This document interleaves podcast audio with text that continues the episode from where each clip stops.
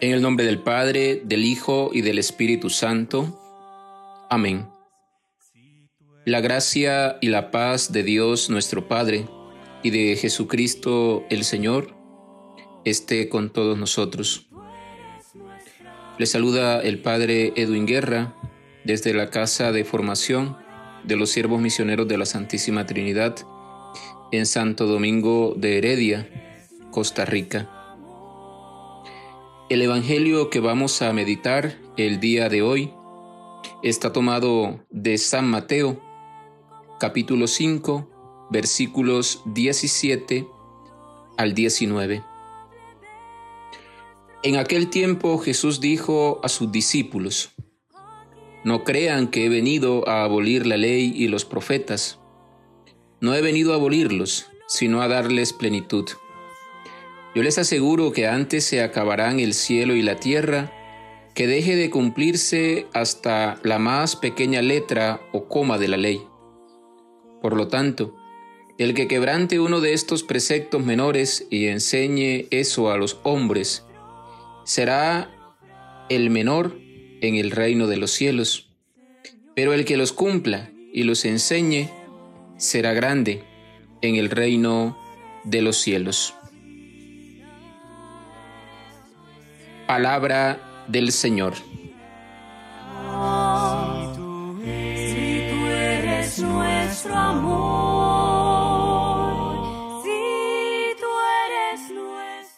El Evangelio de hoy hace parte del Sermón de la Montaña, donde una gran multitud se acerca a Jesús.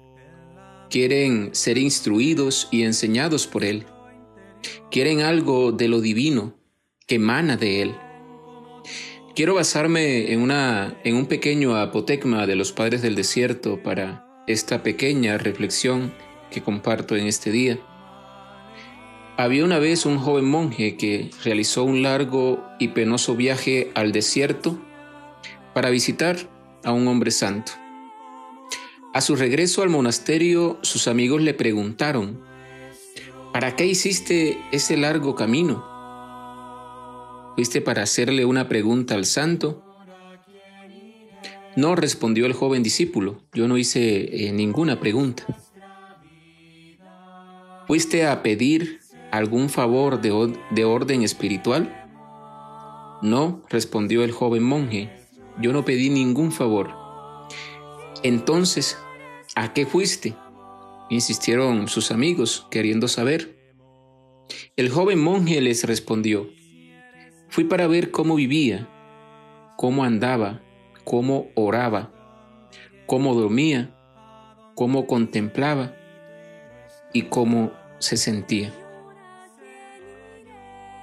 Creo, hermanos y hermanas, que nos acercamos a Dios no con el fin de conseguir algo, sino con el fin de llegar a ser como aquel que nos guía hacia la plenitud de la vida en Dios.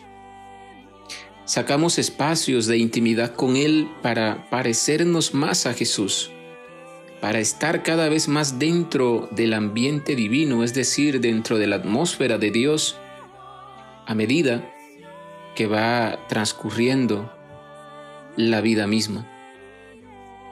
Nos acercamos a escuchar a Jesús en el momento, en el monte de las bienaventuranzas, con el objetivo de llegar a conocer un poco de Dios, para poder parecernos más al Dios que continuamente estamos buscando. Hoy más que nunca necesitamos tener esa actitud del discípulo que se sienta, que se acerca a los pies del Maestro, para aprender a vivir, para aprender de su palabra, siendo impulsados por ese espíritu que nos lleva a crecer en sabiduría y en gracia. Jesús quiere llevarnos a una comprensión profunda de su mensaje. Su mensaje es cumplimiento de lo que en su tiempo se conocía como la ley representada en Moisés y los profetas, representados en Elías. Acerquémonos a Jesús contemplando su palabra, meditándola en nuestra mente y en nuestro corazón, y digámosle, como el salmista de hoy, enséñame el camino de la vida, sáciame de gozo en tu presencia y de alegría perpetua junto a ti. Señor, ayúdanos a ser siempre conscientes de tu voz en nuestros corazones y de tu santa voluntad en nuestras mentes. Que la gracia de Dios nos bendiga, que la gracia de Dios nos acompañe en el nombre del Padre y del Hijo y del Espíritu Santo. Amén. Feliz miércoles para todos.